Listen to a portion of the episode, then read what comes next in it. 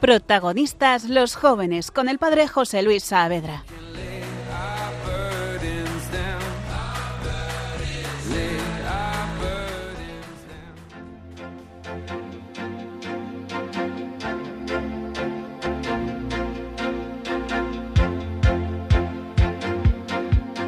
Protagonistas los jóvenes o todo o nada. Estás escuchando Radio María, soy Padre José Luis Saavedra, siervo del Hogar de la Madre, y estoy hoy en el estudio con tres jóvenes que nos van a ayudar a profundizar sobre el tema de la gracia. Vamos a hablar sobre lo que Dios quiere hacer en nosotros. Está con nosotros Emilio Fra, que nos va a hablar sobre la vida de algún santo. Eso es, sobre Santa Teresa de Calcuta y también una persona que todavía está viva, así que eh, se llama María del Himalaya o Amaya del Himalaya. Muy bien, estupendo. Está también con nosotros Javier Sánchez. ¿De qué nos vas a hablar, Javier? Hola. Vamos a comentar dónde encontramos en la Sagrada Escritura en la Biblia el tema que vamos a comentar en el programa de, de, hoy. Muy bien, hablaremos sobre la gracia y Jacobo de Mesa. Muy buenas, Jacobo. Hola, ¿qué tal? Buenas noches a todos. ¿Qué nos vas a hablar tú, Jacobo? Yo voy a intentar eh, relacionar pues, el tema de la gracia con una vida de, de un santo, de San Juan Bosco. Muy bien, estupendo pues le damos gracias a Dios por este espacio de Radio María y le pedimos que nos ayude a profundizar sobre algo tan grande como es su vida dentro de nosotros los cristianos. Muy bien, pues comenzamos hablando sobre un chiste que escuché una vez en un campamento.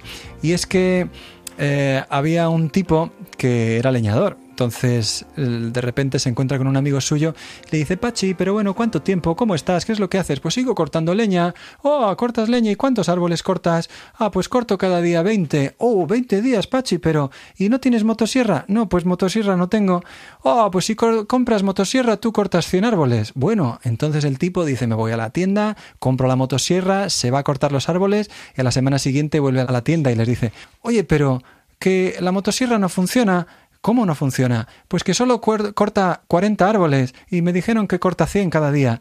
¿Cómo que, ¿Cómo que no los corta? A ver, coge el de la tienda la motosierra, la pone en la encimera, la arranca y dice el tipo, ¿Hondo? ¿Y ese ruido?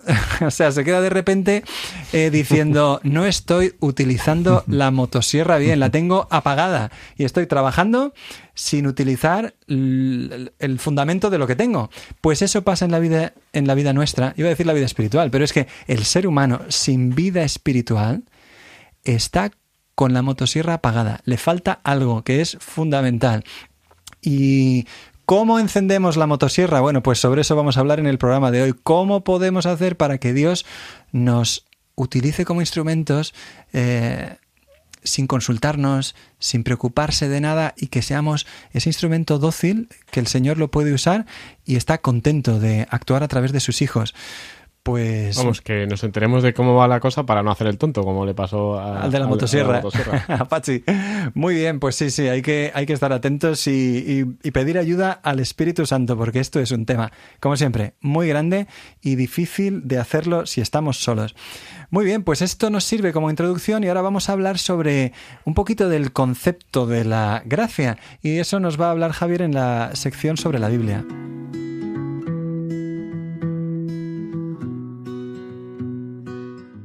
¿Qué nos dice la Biblia?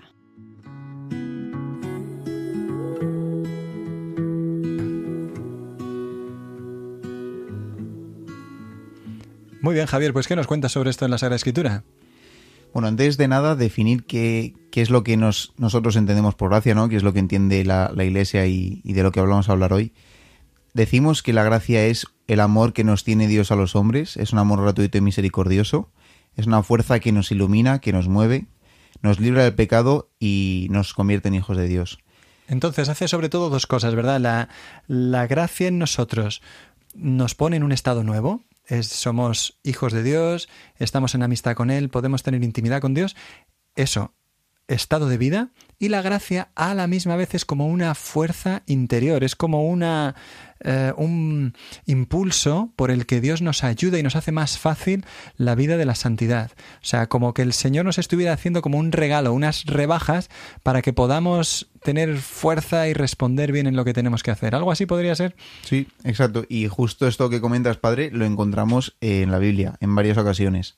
Por ejemplo, en la carta a Tito dice, se ha manifestado la gracia salvadora de Dios a todos los hombres, que nos enseña a que renunciemos a la impiedad y a las pasiones mundanas y vivamos con sensatez, justicia y piedad en el tiempo presente. Mira, he dicho dos verbos, ¿verdad? Nos enseña para que vivamos. Entonces, la gracia nos la, nos la ha mostrado, nos la ha dado el Señor para tener luz, nos enseña, ¿verdad?, en el entendimiento y también nos ayuda a vivir. Entonces, en la voluntad también nos da fuerza. En las facultades de nuestra alma, la gracia actúa para fortalecernos y que no estemos como, como no sé, famélicos, sin fuerzas, pues Dios viene a socorrernos. Sí, además, otro apunte importante, yo creo que, que es importante saberlo, es que la gracia parte directamente de Dios, es decir, es un regalo que nos hace Dios a nosotros. En, en, esto también lo vemos en la Biblia. En la primera carta a los Corintios dice, es Dios quien obra todas las cosas en todos. Es decir, que es una iniciativa de Dios directamente, ¿no? No, no requiere de nada por nuestra parte, digamos. La gracia también la recibimos por la unión con Dios. En, la, en el Evangelio según San Juan eh, dice Jesús, yo soy la vid, vosotros los sarmientos. El que permanece en mí y yo en él dará mucho fruto, porque separados de mí nada podéis hacer. Es decir, que esta gracia la recibimos cuando estamos unidos a Dios. Y es la gracia que nos da vida. Nos da vida. A la vez, eh, pues esta gracia nos lleva a la vida eterna, ¿no? Y, y digamos que también es lo que permite que, que, que, experimentemos la unión con Dios. En la carta a los romanos dice, lo mismo que el pecado reinó. Pero, lo mismo que el pecado reinó para traer la muerte, también la gracia reinará en virtud de la justicia para procurarnos la vida eterna a través de Jesucristo. Entonces va a reinar la gracia. El, reino de Dios es un reino de gracia. Y gracia significa mm, esa gratuidad, ¿verdad? Pues es gratis, es, es algo que se nos regala y es mm, de, se puede distinguir, ¿verdad? Porque es Dios mismo viviendo dentro de nosotros, lo que hemos dicho, somos sus templos, lo dijimos en el programa anterior, pero mmm, también la gracia es ese eh, regalo que el Señor nos da para que sea más fácil responder. Mm. Y sobre eso yo tengo un ejemplo que cuenta San Juan Bosco, de que nos va a hablar después Jacobo, que le sucedió algo, a, por lo menos a primera vista, eh, desconcertante. Y solo se entiende porque Dios da la gracia y te sostiene para responder de, de buena manera, ¿no? Y es que él, cuando comenzó la obra de los oratorios y los salesianos, eh, al principio tenía muchos chicos, pero no tenía un lugar fijo, no tenían nada propio. Les dejaban vivir en una casa un tiempo y luego les echaban porque decían, son chicos peligrosos, son demasiados, van a romper todo. Segundo lugar, tercero, cuarto, y al final consiguieron una casa que luego pudieron comprar. Pero la historia de la compra es espectacular, porque el mismo eh, dueño de la finca quería ya vendérsela y le insistía mucho, a ver si nos la compras. Y él, y él al final un día se paró y le dijo, pues a ver si nos la vendes tú. Y se quedaron, pues ahora mismo, de acuerdo, pues ahora mismo. ¿Y en cuánto quedamos? Eh, en lo que vale. Pero, pero usted siempre dice que el precio que tiene es, es altísimo y, y yo no estoy dispuesta a venderla si no es al precio que tiene. Pues, pues te la vendo ya al precio que tiene y punto. ¿Y cuál es el precio que tiene? San Juan Bosco. No me atrevo a decírselo porque se va a enfadar usted. Pues al precio que tiene me, te la vendo, al precio que tiene se la compro. Se dan la mano y San Juan Bosco le queda con un amigo de los dos para que hiciera una tasación justa y les dijo pues cuesta entre 26 y 28 mil francos. Y San Juan Bosco le dijo, mire, pues le voy a dar 30.000 y estamos en paz. Bueno, 30.000 y un, eh, y un regalo para mi esposa de 500 francos más. Hecho, se dan la mano y dicen, el que se eche atrás 100.000 francos. San Juan Bosco repite, el que se eche atrás 100.000 francos de multa. Se van y San Juan Bosco dice, no sé cómo lo voy a pagar. Y tenían 15 días, 15 días para pagarlo, si no, 100.000 francos de multa. Bueno, pues al día siguiente una señora le da 10.000 francos de donativo. Y al día siguiente, o sea, en 48 horas, viene un señor y le dice, no sé dónde invertir 20.000 francos. Y le dice San Juan Bosco, ¿por qué no me los prestas? Porque tengo esta situación. En 48 horas, de no tener el dinero a tenerlo todo. ¿Por qué? Bueno, pues primero porque el, San Juan Bosco era un hombre valiente, ¿verdad? Tenía virtudes. Y segundo, porque se fía de Dios y da un salto y el Señor pues le consigue el dinero. Enseguida, tenía 15 días, estaba el hombre para preocuparse, pues no se preocupa, porque sabe que Dios es Padre y te va a dar la fortaleza, la luz, la gracia para todo lo que necesites. Y entonces el Señor nos ayuda y tenemos que tener mucha paz para corresponderle. Pues justo lo que comentabas hace un momento, la gracia conforta nuestra debilidad también. Es decir, Dios sale a nuestro encuentro, nos socorre a través de su gracia. Eh, de esto también tenemos ejemplos en la Biblia. En la segunda carta del apóstol San Pablo a los Corintios dice, dice Jesús, mi gracia te basta, pues mi fuerza se realiza en la debilidad.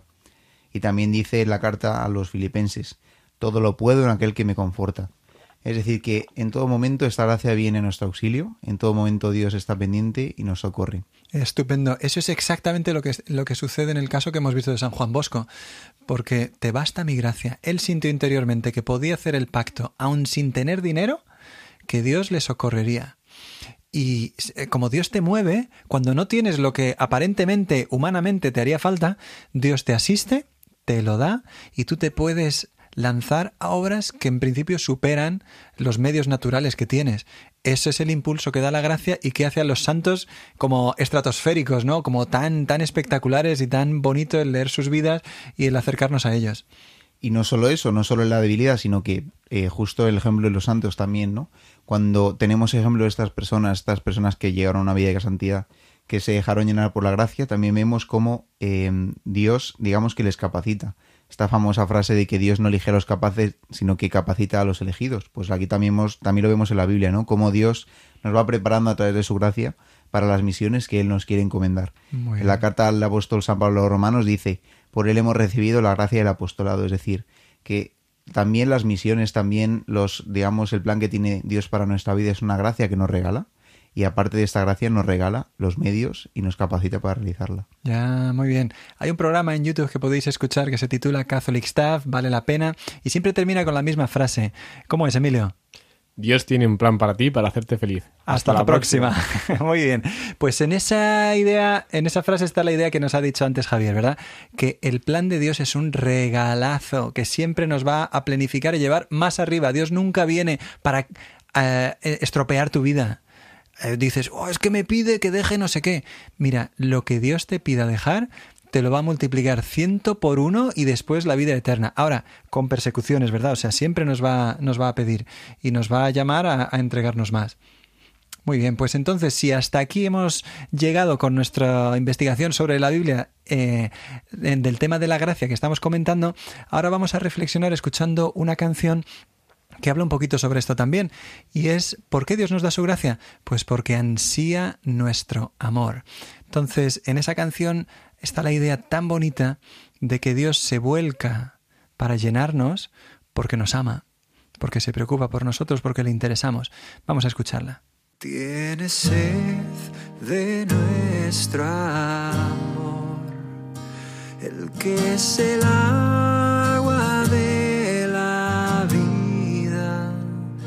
Salvador y Rey Dios Creador,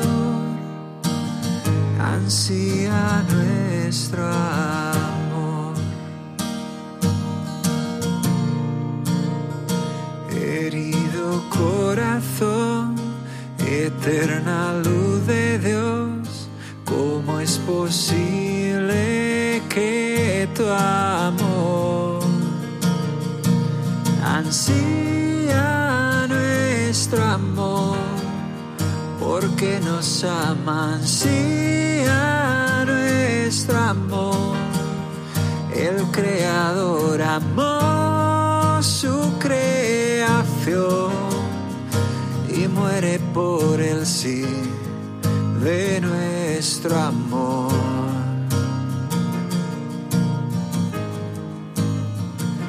Rasgado corazón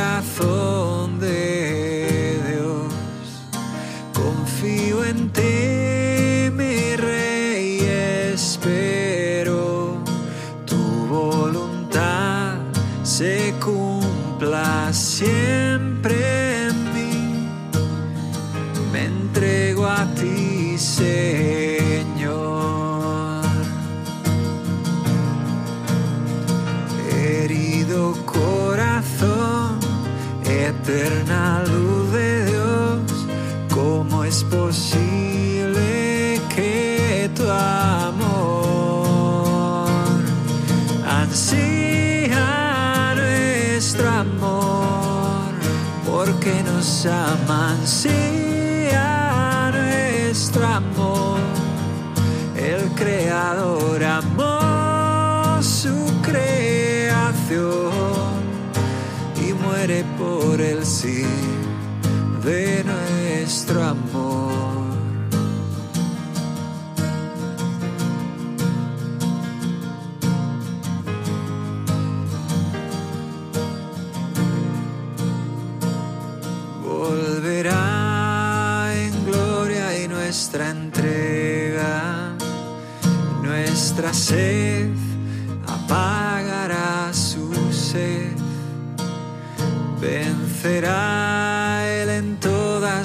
Nuestras pruebas y en su amor al fin podremos ver.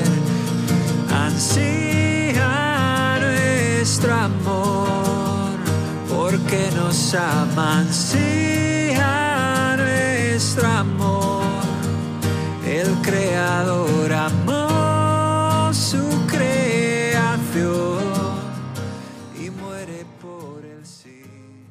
Muy bien, pues después de escuchar este, este canto que hemos eh, disfrutado, que hemos podido reflexionar un poquito sobre el tema de la gracia, Jacobo nos tiene que hablar sobre la vida de un santo que ilumina muy bien este tema y del que ya estamos hablando, que es San Juan Bosco. Entonces vamos a estar muy atentos a lo que nos cuente Jacobo.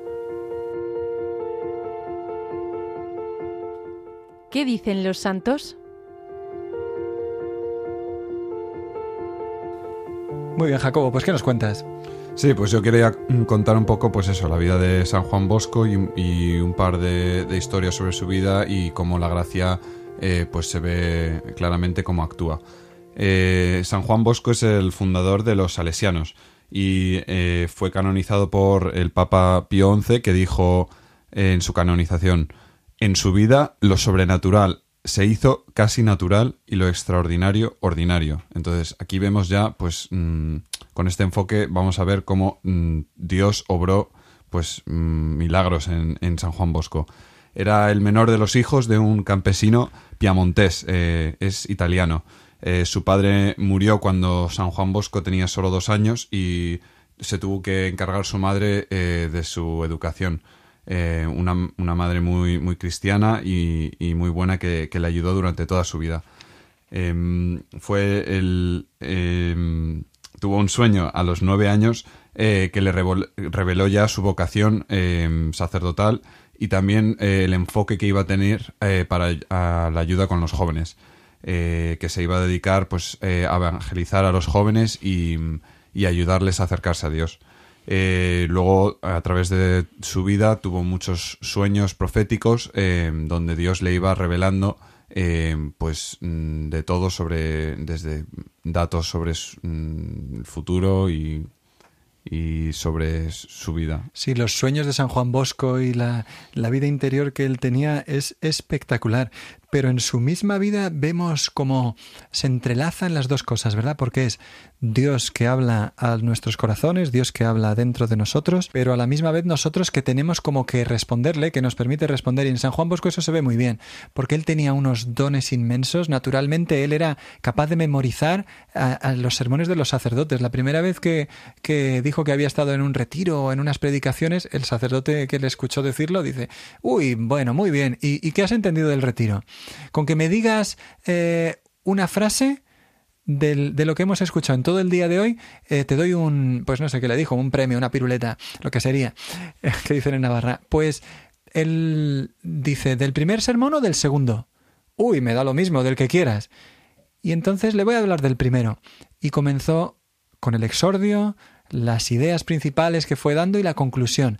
El sacerdote se quedó tan impresionado que dijo, bueno, a este niño hay que ayudarle a... ¿Tú, tú tienes estudios? ¿Tú quieres ser sacerdote? ¿Tú tal? Aquel sacerdote se quedó tan admirado con las capacidades que tenía este niño, pero no solamente es que tuviera capacidades humanas, que también son una, un don que Dios nos hace, pero es que él las usaba para el bien, porque él con esa capacidad, los domingos por la tarde, reunía en, en su pueblo a las personas que quisieran reunirse y empezaba a hacer malabares, juegos de magia, un poco de, de todo y al final eh, no, comenzaba rezando el rosario y repetía el sermón que habían escuchado por la mañana en la iglesia. Entonces, mm, quería hacer testimonio, no solamente eh, quería evangelizar, no solamente quería como atraer la atención sobre sí, sino que lleno de lo que Dios le daba a él a través de su madre, de, de su familia, del- del- de la oración, él quería que eso llegase también a las demás personas y es impresionante. Y, y así está, toda su vida está llena de eso, porque luego, como hemos comentado, cuando empezó a trabajar en Turín con los niños de la calle, comenzaron a seguirle 200, 300 y 500 niños desde el principio. Primero tuvo eh, uno que acogió en casa y le robaron, le robó todo, las mantas, no sé, todo lo que había en la casa. Después siguió acogiendo chavales, 10, 20, 30 y acabó teniendo mm, casas enteras para acogida y educación de chicos que vivían internos y hacían un bien inmenso. Entonces, este santo es algo espectacular. Por eso lo que nos decía antes de la frase de su canonización, que asombra por lo que ha recibido de Dios y también la respuesta tan generosa que él tenía, ¿verdad? Sí, bueno, con los jóvenes ya empieza a trabajar, pues eh, cuando, cuando ya empieza en el seminario, eh, los domingos se, se escapaba y, y hacía pues reuniones con, con jóvenes. Él, él explica pues que tenía de todo. Primero la misa, con- bueno, primero la- las confesiones. Estaba desde las 5 de la madrugada confesando para que le diera tiempo a todos los chicos que se lo pedían. Luego tenían la Santa Misa y después tenían pues eh, de todo, clases, eh, catequesis y luego después de comer eh, un tiempo pues de recreo, de juegos eh, que hacían todos juntos y, y todos los niños pues estaban deseando toda la semana que llegara el domingo para estar con, con Don Bosco. Eh, entonces, eh, pues eso, lo que, lo que comentaba antes el padre, les, les cuesta mucho encontrar eh, un sitio fijo eh, hasta que al final consiguen esta casa y, y pues ahí ya mm, va creciendo. Eh, lo, que, lo que más le cuesta al principio es encontrar eh, apoyo ¿no? Eh, de, de otros sacerdotes que, les, que le ayudaran a, a llevar a los chicos. Eh, y entonces por eso se, se dedica mucho a también a formar a los jóvenes que ve con inquietudes vocacionales para luego mm, en un futuro que le, le- le ayudaran ¿no? a, a formar a, a más Aún jóvenes. más jóvenes, sí, Sí. serían los futuros salesianos, ¿verdad? Sí, sí, sí, así empezó eh, la Orden Salesiana en, en 1854, pues eh, reunió a, unos cuantos y, hicieron, pues eso, mm, primero eh, promesa de, de hacer mm, trabajo con los jóvenes y luego ya pues se convirtió en, en la Orden. Y San Juan Bosco también algo que, que no se sabe mucho es que pues escribía también muchos libros también de tanto de apologética como catecismos para niños y también mucho en contra de, de los protestantes. De también pues mm, suponemos, vamos, seguro que habló mucho sobre este tema de la gracia eh, y, rebatiendo un poco esa ola protestante que estaba llegando eh, al norte de Italia en estos años que, que estaba eh, cogiendo mucha fuerza. Entonces mm, ayudó mucho en este tema. Luego mm, también ayudó mucho, pues cuando ya tenía más, más años, eh, eh, estuvo construyendo una basílica muy importante en Turín, que es la de Ma- María Auxiliadora. Y entonces, pues hacía viajes por, por Italia y por Francia luego para, para reunir fondos.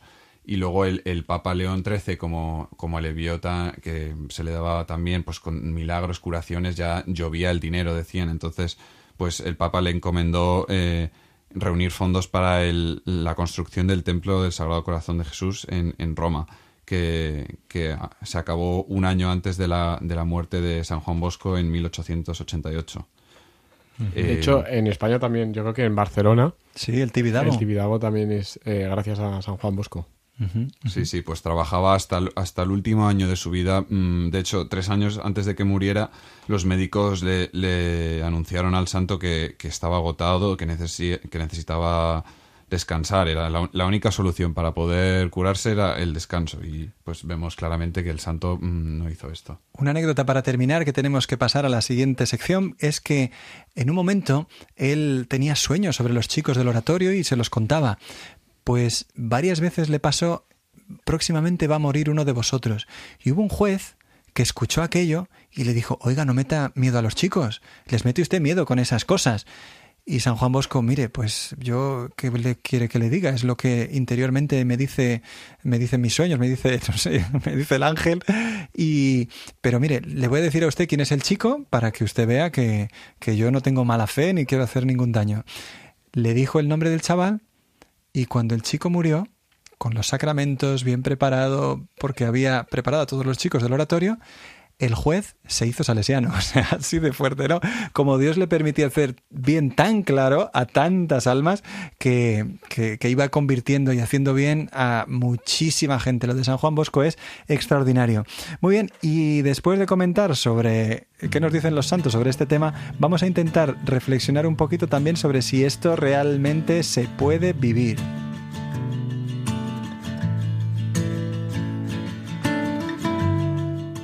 ¿Se puede vivir esto?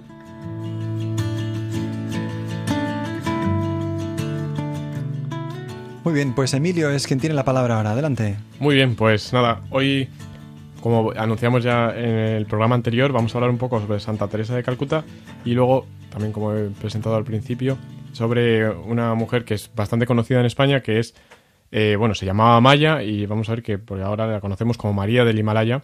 Y entonces también vamos a conocer un poco, pues, su historia. Entonces, comenzando con Santa Teresa de Calcuta, que yo creo que no necesita presentación, pero bueno, pues si acaso, pues fundó una orden religiosa que se dedica a estar entre los pobres, pero los más pobres de los pobres, ¿no? Y ella, eh, pues tenía, estaba viviendo con... ya era religiosa, estaba en otra orden, y bueno, pues tuvo un momento de gracia como de ver que el Señor le estaba llamando a entregarse mucho más, ¿no? Eso fue en una estación de tren, creo, viendo a un moribundo.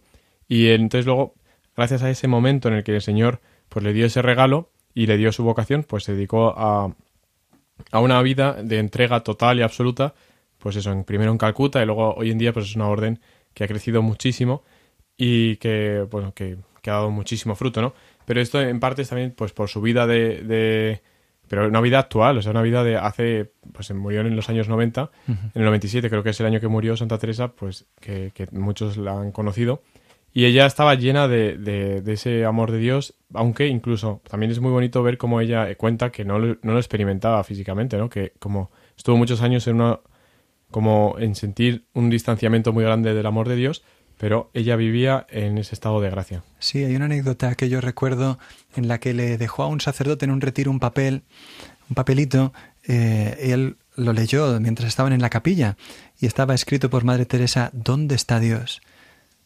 Y él se quedó sobrecogido, como si ella no lo experimentaba, eh, siendo Madre Teresa de Calcuta, la fundadora, la gran santa. Entonces en la capilla miró hacia donde ella estaba, se giró y la vio de rodillas en un recogimiento mmm, que inspiraba devoción, rezando delante del Santísimo. Entonces ella no lo sentía, pero lo vivía. De hecho, mucha gente decía, yo quisiera tener la oración que tiene Madre Teresa. Madre, yo quiero rezar como usted. ¿Qué oración tiene usted? ¿Qué vida interior? Y ella en realidad no lo experimentaba tanto. Dice, ay, si supiera, ¿no? Diría ella interiormente, ¿no? Porque no lo sentía. Y eso, mira, es otra dimensión importante para hablar de la gracia y es que no es algo que se siente, sino que es realmente espiritual, que se cree en lo que Dios actúa porque nos lo ha prometido. Y si no lo creo, pues pues el Señor se puede abajar a que nosotros sintamos, pero no, pero no tiene que abajarse. Eso debería el cristiano llegar a crecer. A los principiantes el Señor les hace sentir, pero poco a poco, si no te liberas de ese querer sentir, no maduras porque madurar significa ser recio, ser firme, ser fuerte y no tener que estar siempre entre algodones, ¿verdad? La gracia actúa a veces de maneras un poquito exigentes, ¿no? Que no es siempre un, un ah, he recibido una gracia. Identificamos gracia con caramelo. Y no, la gracia a veces puede ser gracias dolorosas, gracias que en el corazón rasgan, duelen, pero el corazón está creciendo. Se está preparando para que el Señor ponga más amor, para que obre más. Muy bien, Emilio. Sí, sí, yo diría, así como una frase que se me ha ocurrido escuchándole, que una gracia extraordinaria te tiene que llevar a vivir una vida de gracia, pero ordinaria. O sea, es decir, en el día a día, pues eso se tiene que, como la vida de gracia, es lo que quiere el Señor. Y eso es lo que hacía la Madre Teresa de Calcuta, de, pues eso, que había un fruto de ese de ese encuentro con Jesucristo, pues hubo un fruto muy bonito. Y creo que Javier quería comentar algo. Sí, o sea, que me venía a la cabeza cuando comentaba el padre que la gracia es algo que se cree, ¿no? Que hay que creerlo y no sentirlo. Viendo estos ejemplos, San Juan Bosco, Santa Teresa de Calcuta, ¿cómo puede alguien no creer que su vida estaba dominada por la gracia las, viendo las obras que hacían, ¿no? Es decir, son obras tan extraordinarias, tan fuera del alcance humano, que nadie es capaz de hacer si no fuese porque está totalmente lleno de la gracia de Dios. Exacto, por eso los santos son un, un, como interpelan tanto al, al, hombre de hoy. Lo que más interpela son los santos, diría, podríamos decir de alguna manera, porque mmm, nada como la vida de un santo ayuda a los demás a decir, tío, yo quiero cambiar, yo quiero vivir para Dios, yo quiero ser mejor, quiero ser como Él. Porque yo tengo un montón de cosas, porque muchas veces los santos se conforman con muy poquito, porque tienen su corazón puesto en Dios, no les hace falta nada más. Podrán tener cosas o a veces no tenerlas, pero no es lo importante, lo importante es cómo viven interiormente, el desapego que tiene que haber, eso sí lo tienen todos los santos. Y uno los ve y dices, ¿por qué él tiene esa alegría, esa paz, esa fortaleza? ¿Y por qué hace ese fruto en las almas y pone amor y, luz por donde va? Es que quiere todo el mundo estar con ellos. Y, y a la misma vez yo que tengo tanto, no tengo esa paz, esa alegría, sino que estoy muchas veces vacío. Pues la gracia es lo que les llena a ellos. Dios es el que está actuando en esas vidas y nos llaman y tenemos que tocar así el mundo porque darnos cuenta que el mundo no tiene esto y todas las almas de todos los hombres están creadas para esto, para vivir en esa intimidad de Dios. Eso es. Yo diría, lo que, con lo que usted estaba diciendo, que son como antorchas, ¿no? Que, que nos iluminan la oscuridad. Y bueno, pues la Madre Teresa de Calcuta sin duda lo fue. Y de la mano de la Madre Teresa de Calcuta, pues vamos a María del Himalaya, que, que, tiene mucho que ver, porque ella se convirtió en el Himalaya, pero gracias a través de unas hijas de Madre Teresa de Calcuta, unas misioneras de la caridad. Y entonces la historia de María del Himalaya, que bueno, que es, la pueden encontrar en, en, YouTube, si buscan María del Himalaya, hay, vamos, muchísimos vídeos de ella dando testimonio, que es un testimonio impactante. ¿Pero por qué se llama María del Himalaya si es española? bueno, pues es, es vasca y, y, ella pues se, ni siquiera se llamaba María realmente. Su nombre original es Amaya y se dedicaba, ella era enfermera, se dedicaba, bueno, estuvo trabajando durante mucho tiempo en el mundo, en la industria del aborto. Y ella, pues, era una firme defensora del aborto, de los mal llamados derechos de la mujer. Y, y bueno, pues eso le llevó a una espiral de, de mucho dinero, de, de, una vida muy exitosa, pero muy vacía, totalmente llena de, de Dios, porque no estaba viviendo en gracia, ¿no? Entonces ella vivía en pecado lo cuenta ella así, y eso le llevó a una desesperación que, pues, pues bueno, intentó, llegó, llegó a intento de suicidio. Y entonces el Señor salió a su encuentro, salió a su encuentro en el Himalaya, que entonces por eso el nombre, eh, porque fue tan trascendental ese momento de su vida que le ha cambiado la vida y para como manifestarlo se ha cambiado el nombre. Y, ¿Cómo y, fue? ¿Qué es lo que pasó? Entonces, allí? bueno, pues unas misioneras de la caridad que habían estado rezando mucho para que llegase una eh, fisioterapeuta, que además ella también había estudiado fisioterapia, fisioterapia. Sí, creo que había sido fisioterapeuta deportiva, o sea, que trabajaba a la élite, la élite del deporte. Efectivamente. Sí. Bueno, pues eh, se la encontraron, ella había ido al Himalaya un poco también, lo dice, lo cuenta, buscando la muerte, morir pues por ahí de eh, una forma medio natural, pero porque no tenía ilusión por vivir. Y entonces estas religiosas dijeron, eh, te estábamos esperando. Y le invitaron a ir a su casa. Ella, pues en principio se negó, pero al final acabó yendo a misa y en, una Eucaristía eh, que ya llevaba años sin ir a, una Eucaristía. Pues tuvo una gracia muy impactante, que bueno, que no es muy larga de contar, pero básicamente vio cómo Jesús, que estaba en la cruz, le amaba y le perdonaba todos sus pecados y se los, se los limpiaba. Y entonces ese momento de gracia, de ver su vida, de ver el pecado de su vida, porque lo vio, ella vio todo lo que había hecho, experimentó como todo el pecado que había cometido, que tenía las manos llenas de sangre, pero a la vez que el Señor limpiaba eso y le perdonaba. Y entonces, a partir de ese momento, ella cambió de vida radicalmente, entonces un momento de gracia muy fuerte, pero el resto de su vida, bueno, pues seguramente tendrá sus, sus cosas y hay que rezar por ella para que sea santa, pero eh, está haciendo una vida de apostolado muy rico, que está constantemente viajando de un sitio a otro, eh, dando testimonios, por eso en YouTube se le puede encontrar, porque no ha parado de, pues todo el daño que pudo hacer en su momento, ahora, gracias a la gracia de Dios, está pues haciendo muchísimo bien y está dando muchísimo fruto, ayudando a muchísimas mujeres que están sufriendo por pues, heridas del aborto y, y, ayudando también un poco a cambiar el mundo a través de su testimonio. Y bueno, pues por mi parte, esos eran los, las historias de, de, dos personas actuales que quería presentaros. Javier, creo que quiere hacer un comentario. Sí, o sea, simplemente recalcar otra vez lo que ya hemos dicho, que es que en este es otro ejemplo más de cómo un cambio tan radical no es posible humanamente, sino que tiene que haber una intervención de Dios directamente a través de su gracia. Que, hay que yo se le iba a decir que sí, Dios sale ahí, pero hay que dejarle hacer, ¿no? Y nosotros también tenemos que responder. Y si lo hacemos con la ayuda de Dios, pues eso, nos convertimos en, en una luz muy grande para el mundo que hoy en día lo necesita. Ya, muy bien. Bueno, pues vamos a reflexionar un poquito sobre esta idea con una canción que se titula Esclava siempre virgen. La podéis encontrar por ahí, está en las redes sociales. Y la segunda estrofa eh, hace una oración pidiendo, bueno, son palabras de San Maximiliano Kolbe, es como una consagración a la Virgen. Y dice, hazme fuerte, a la Virgen le pide, hazme fuerte, de tu mano hazme santo, y todos verán que en tus manos nuestro pobre barro puede conocer la verdad, conocer a Jesús, la verdad con mayúsculas. Puede abrazarte, Madre Inmaculada, y bendecirte por la eternidad. Podemos dar gloria a Dios, que estamos llamados a la intimidad con Él, y hay que pedirlo, hay que trabajar, esforzarse y dar la vida, pero sobre todo hay que disponerse a recibirlo porque Dios lo hace.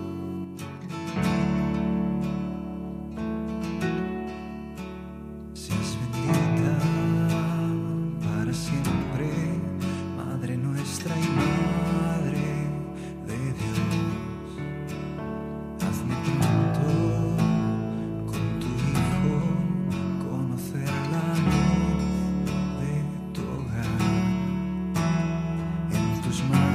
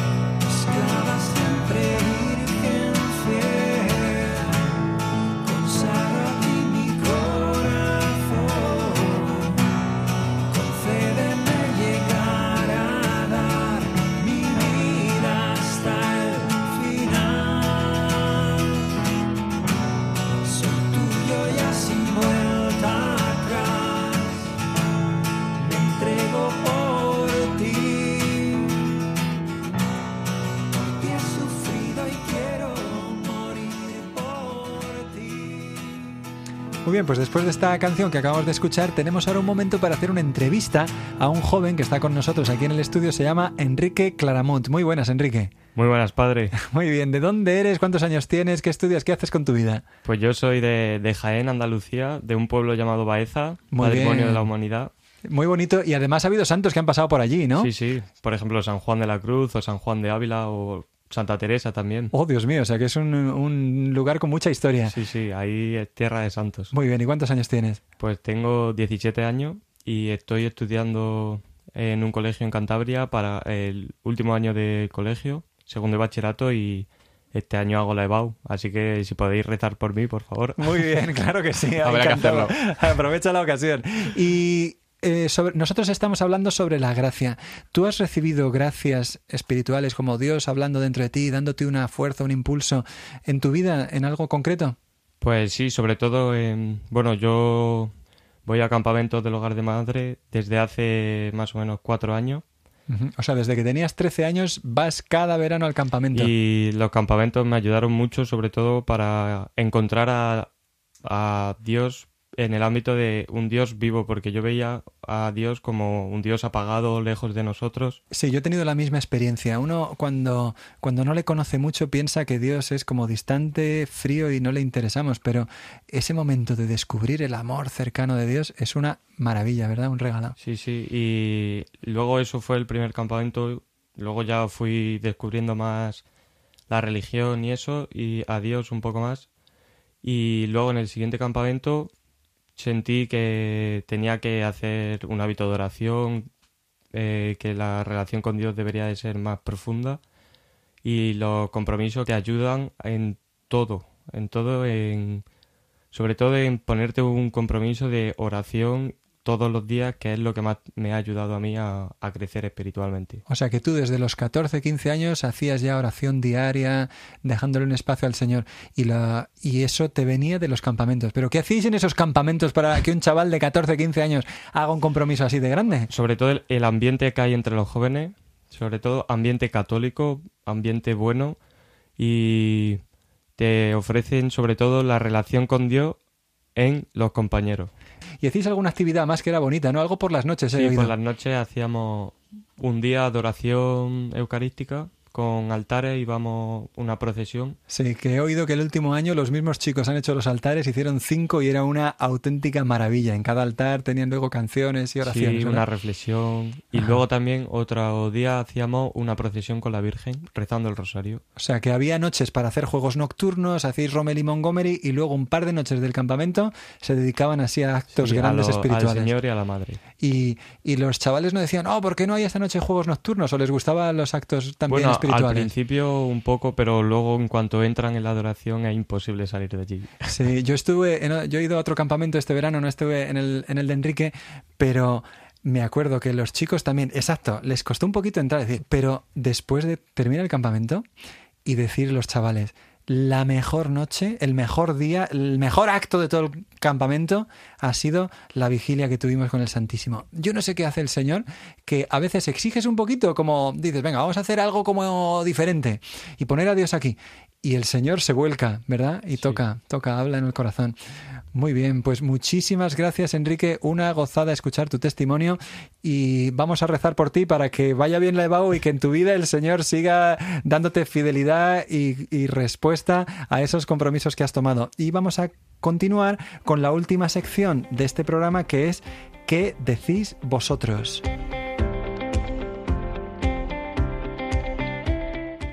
¿Qué decís vosotros? Muy bien, pues después de este testimonio de Enrique y de lo que hemos ido reflexionando interiormente con lo que oíamos sobre San Juan Bosco y otros santos, yo ahora os preguntaría qué decís vosotros sobre todo este tema de la gracia, si en vuestra vida realmente el Señor actúa así y de qué manera lo ha hecho.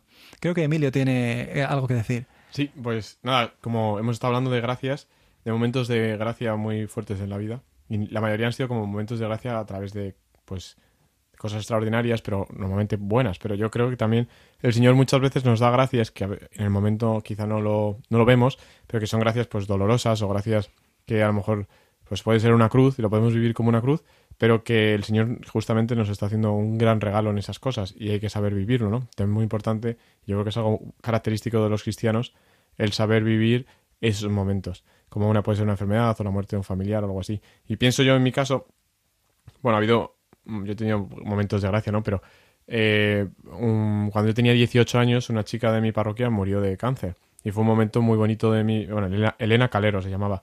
Y ella hizo un ofrecimiento de vida muy importante por la santidad de los sacerdotes. Creo que hay un documental sobre Sí. ella, ¿verdad? Sí, se llama Para ti la gloria, Elena Calero.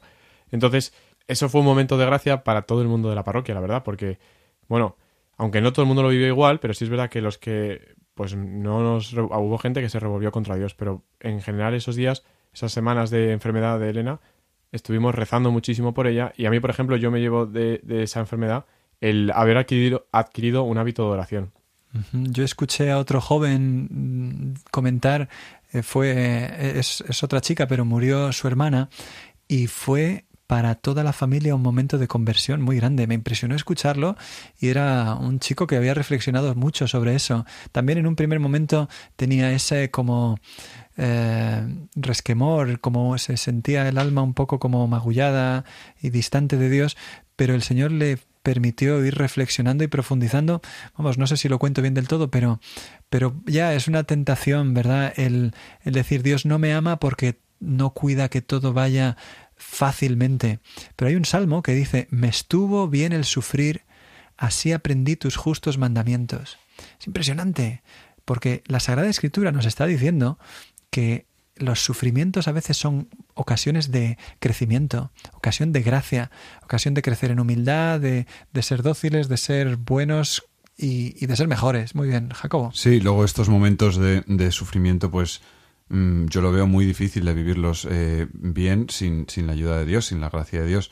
Eh, yo por lo menos sí, siempre, vamos, yo como entiendo la gracia es pues la, la acción de Dios en nuestra vida, cómo, cómo Dios actúa, eh, pues eso, en mi vida mm, sobrenaturalmente, pues... mm, pero tampoco, como decía Emilio, tiene que ser una gracia así grande, fuerte.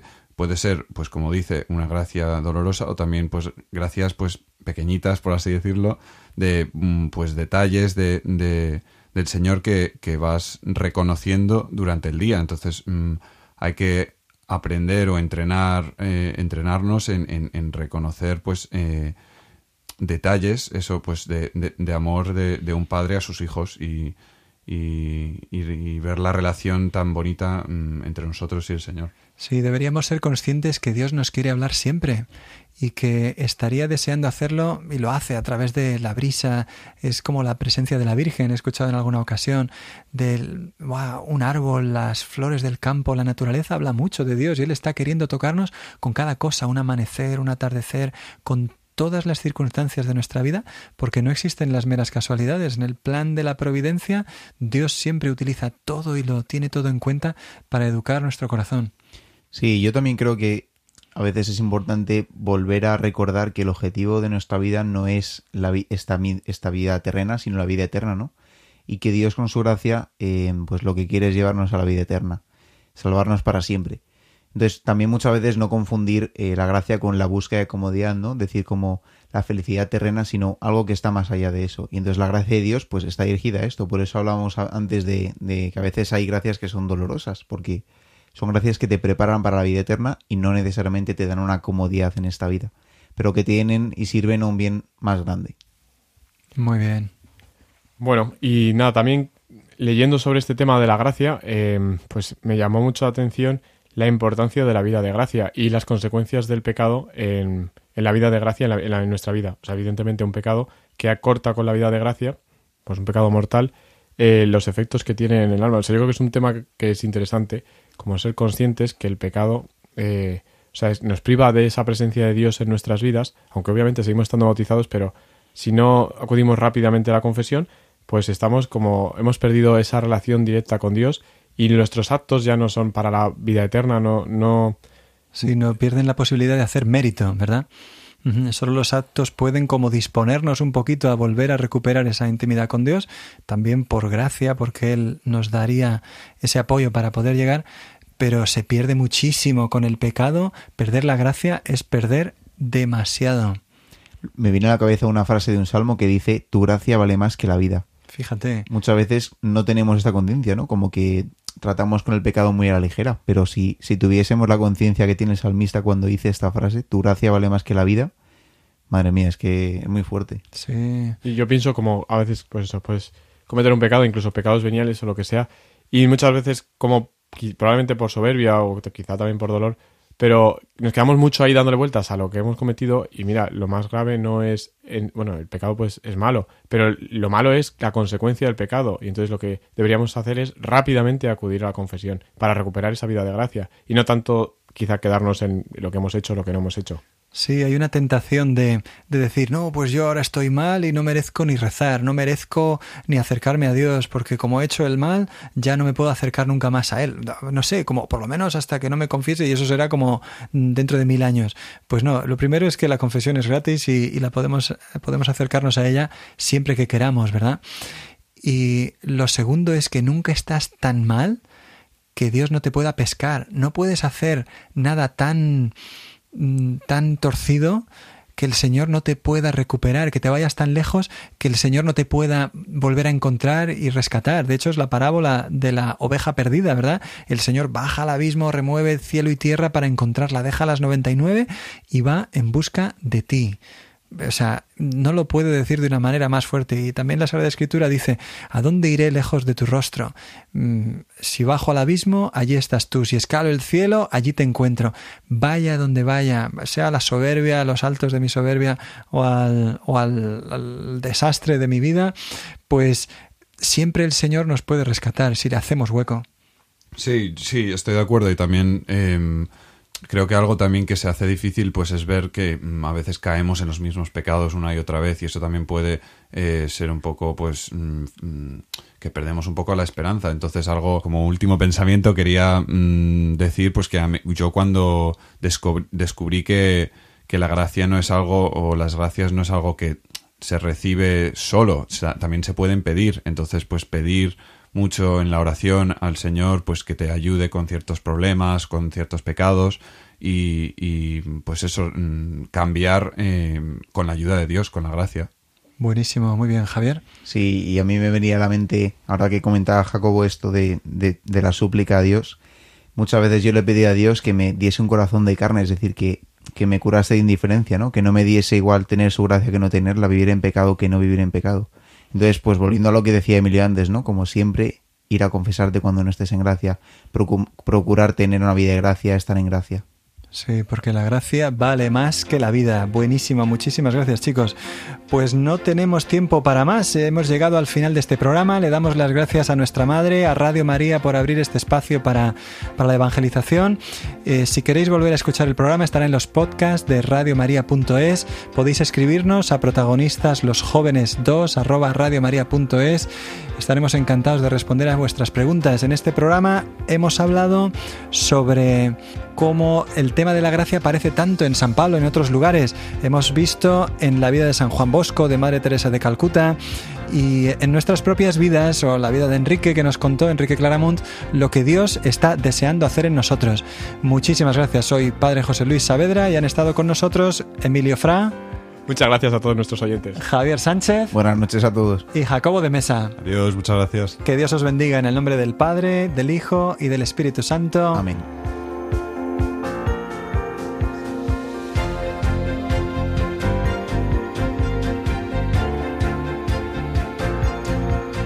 Protagonistas los jóvenes o todo o nada.